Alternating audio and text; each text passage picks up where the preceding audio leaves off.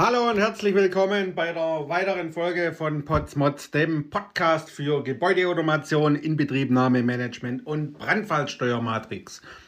Ja, heute geht es darum, warum brauche ich denn eigentlich eine Gebäudeautomationsplanung? Das war ganz einfach. Die Geschichte dazu ist, heute Morgen habe ich in einem Kreis von Selbstständigen und Unternehmern vorgestellt, was wir so machen.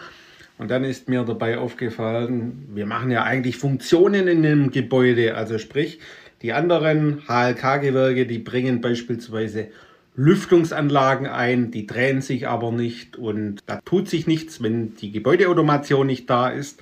Und wir von der Gebäudeautomation bringen ein Gebäude zum Leben und andererseits bilden wir auch die Funktionen ab.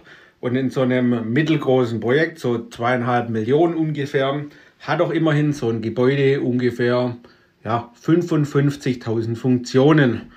Und bei so vielen Funktionen ist es doch dann klar, dass es auf der einen Seite komplex ist, auf der anderen Seite muss jede Funktion irgendwie dokumentiert und niedergeschrieben werden. Nichts anderes tun wir in der Gebäudeautomation anhand von Regelschematas, anhand von GA-Funktionslisten oder VDI-Listen oder Datenpunktlisten, wie auch immer man das bezeichnen.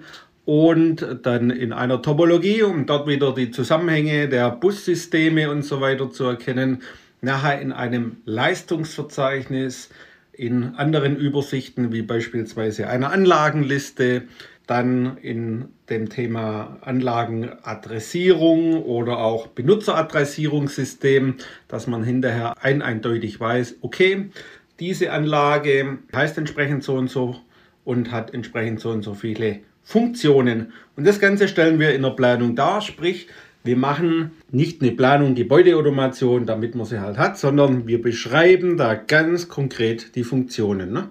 Und jetzt ist es dann wenn man so sagt, ja, jetzt würde das, das ja alles irgendwie nicht geben, sondern jetzt hat man halt nichts. Das ist ja dann wie wenn man im Vergleich zum menschlichen Körper hat, es sind die Beine da, der Körper ist da und so weiter.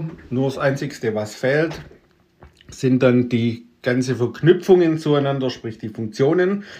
Das heißt, die ganzen Nervenstränge wären nicht da, das ja letztendlich das ganze Zeug miteinander verknüpft. Und auch das Hirn würde fehlen. So, wenn wir jetzt uns vorstellen, dass das Hirn bei einem Mensch fehlt, ja, das wird dann halt maximal schwierig. Das heißt im Umkehrschluss, wenn Ihnen in Ihrem Gebäude die Planung für die Gebäudeautomation fehlt, dann fehlt Ihnen die Planung fürs Hirn.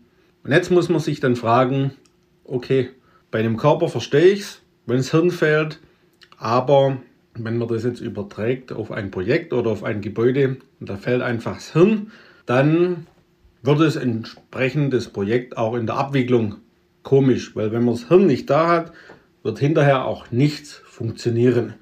Und deshalb ist es wichtig, dass Sie einen ordentlichen Gebäudeautomationsplaner haben, dass Sie einen überhaupt einen haben und dass der auch weiß, welche Funktionen gibt es denn in so einem Gebäude und diese auch ordentlich beschreibt, denn sonst haben sie ein Gebäude ohne Hirn, da damit keine Funktion und viele Nutzerbeschwerden.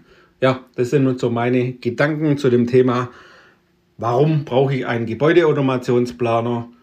Ganz einfach, um die Funktionen in einem Gebäude darzustellen. In diesem Sinne, ich freue mich aufs nächste Mal und wenn es Ihnen gefallen hat, lasst gerne eine Rezession da. Bis dann, euer Tobias Potz vom Building SWAT Team.